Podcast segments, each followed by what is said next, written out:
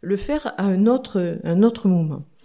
Ce qu'il nous faut remarquer dans cette notion de temps cyclique, euh, de temps de l'Antiquité aussi, c'est que les références au temps sont collectives. Tout le monde va se référer au même jour, à la même nuit, euh, à la même, à la même saison.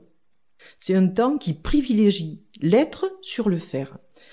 La deuxième époque est ce qu'on appelle le temps du christianisme. Alors le christianisme nous a apporté quoi? Ben, Il nous a apporté cette notion d'orientation, puisque vous savez que euh, vous, du moins si vous croyez à cette religion, vous savez que vous préparez aujourd'hui sur cette terre le bonheur dans l'au-delà. Ça, c'est la notion d'orientation. C'est-à-dire ce que je fais dans le présent va être utile pour le futur.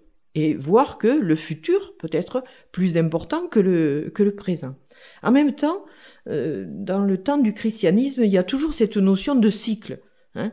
Le temps du christianisme est rythmé par les années liturgiques hein, qui vont euh, se succéder et qui vont se, se répéter. Là aussi, la référence au temps est une référence collective. On va dire c'est la cloche qui appelle les fidèles pour les offices. Donc tout le monde se réfère effectivement à la même, à la même chose. Il y a à la fois une notion d'orientation et euh, une notion de cycle, hein, ce qui va faire qu'on va conjuguer et l'être et le faire. Et puis il y a le troisième temps, le troisième temps qui est un temps euh, urbain et industrialisé. Euh, c'est un temps qui est uniquement orienté. C'est le temps qui nous a était proposé par l'industrialisation. Vous savez, l'industrialisation a proposé l'organisation du travail selon les trois huit. Il s'agit donc de régler l'homme au pas de la machine. Hein. L'industrialisation euh, nous a euh, organisé selon les trois huit. C'était la pointeuse aussi. Donc vous voyez que l'être humain euh, à ce niveau-là est en partie déshumanisé et c'est peut-être là un des problèmes euh, que nous allons avoir à traiter et à aborder dans une bonne et dans une saine gestion du temps.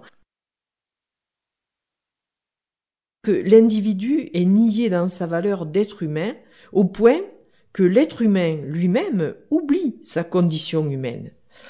Euh, à cela, il faut rajouter qu'aujourd'hui, les progrès de la science et les progrès de la médecine en particulier accréditent cette croyance que l'homme peut toujours faire plus, puisque finalement, comme on fait un, un échange standard du moteur de son véhicule, on pourrait changer l'organe défectueux. Oui, quand vous dites ça, j'ai l'image du film euh, Charlot les temps modernes quand il est en décalage sur la euh, sur la chaîne, quoi. C'est exactement ça. C'est exactement ça. Hein Donc, il nous faut prendre conscience de ce danger euh, d'être ravalé au rang de la machine. Et encore une fois, je dis, la, la science et la médecine nous poussent dans ce sens-là. Alors, bien entendu, s'il est vrai que l'espérance de vie augmente tous les jours et nous n'allons pas nous plaindre de ça, par contre, il nous faudra peut-être vérifier que l'allongement de la vie ne se passe pas au détriment de la qualité de la vie, car je pense que ça serait une piètre victoire. Hein. Et donc, il faut voir que le comportement outrancièrement volontariste est dangereux, car il conduit euh, à négliger l'être humain dans son existence, à se négliger dans sa propre existence. Hein. Euh, nous prenons soin de nos véhicules, nous faisons l'entretien et les révisions euh, d'usage, mais n'oublions pas de faire la même chose, si j'ose dire, pour, pour l'être humain. Hein. Et donc, euh, gérer son temps euh, supposera de considérer euh, que le temps est une richesse. C'est véritablement une richesse qui est donnée à chacun et, et, et c'est une richesse dont nous devons prendre soin.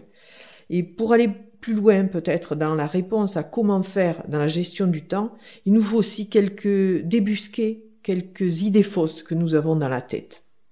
Donc euh, oui, quelques idées fausses, euh, ça, ça m'intéresse particulièrement euh, parce qu'effectivement, je vois autour de moi que cette notion, enfin quand on parle du temps, on n'a pas l'impression toujours de parler de la même chose avec les personnes. Quoi.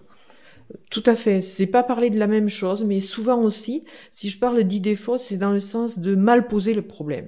Alors, J'en ai repéré quatre. il y en a plus de quatre probablement, mais les, les, quatre idées majeures, c'est euh, premièrement, un jour nous aurions plus de temps.